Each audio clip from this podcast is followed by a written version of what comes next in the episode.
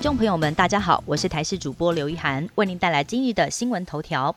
网络惊现合利他命 EX Plus 胃药，及受到国人追捧的日本维他命武田合利他命 EX Plus 强效定，在网络上竟然出现了胃药。网友实地比对买来的胃药跟正品，发现正品是玻璃罐装，每一颗药上都有印记，嚼碎之后呢，会有强烈维他命 B 群的味道。仿冒品的外盒稍微小了一些，包装也很粗糙，塑胶瓶装，药力比较小，上面也没有印记，嚼碎之后吃起来平淡无味。在网络的贩售页面上，除了注明曾国成代言之外，还以美式卖场好事多的标志为背景图，提醒消费者在选购时要特别小心了。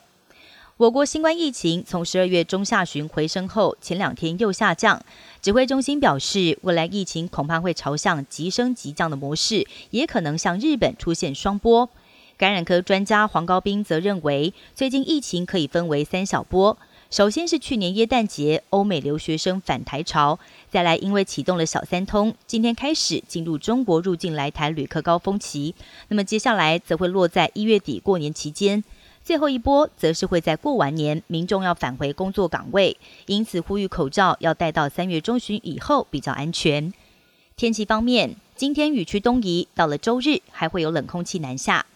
今天随着华南云雨区东移，各地云量都增加，北部东半部还有中南部山区会陆续下雨，越晚降雨几率会越高。而温度方面，气象局也预估了，礼拜天将会有锋面通过，冷空气南下，到时候北部东部地区会转为有雨的天气形态，气温方面也会骤降。有其他气象专家更表示，下周一到周三强冷空气的强度还有机会达到强烈大陆冷气团或者是寒流等级。不过，距离现在还有一段时间，还有待观察。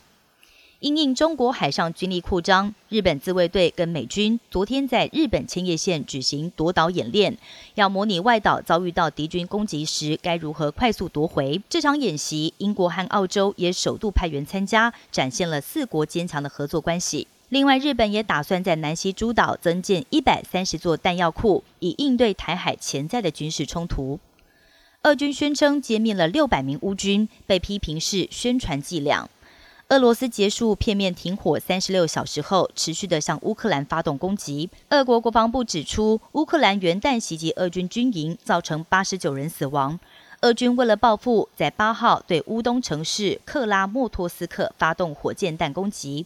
俄军宣称，在这一次攻击中，当时有两栋大学宿舍有乌军战士入住。而这波攻击还歼灭了六百人，但是乌军发言人否认这样的说法，强调这是俄军的宣传伎俩。路透社实际造访当地也发现，除了地面上被炸出了一个大洞，建筑物并没有遭到严重的破坏，也没有明显伤亡的迹象。受到剧烈天气影响，澳洲西北部遭遇到百年一遇的破纪录洪灾，让不少社区孤立无援，数以百计的居民被迫撤离。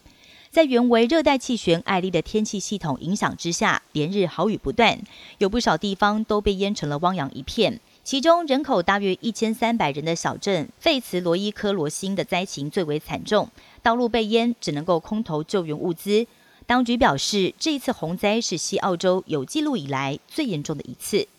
以上新闻由台视新闻编辑播报，感谢您的收听。更多新闻内容，请锁定台视各界新闻以及台视新闻 YouTube 频道。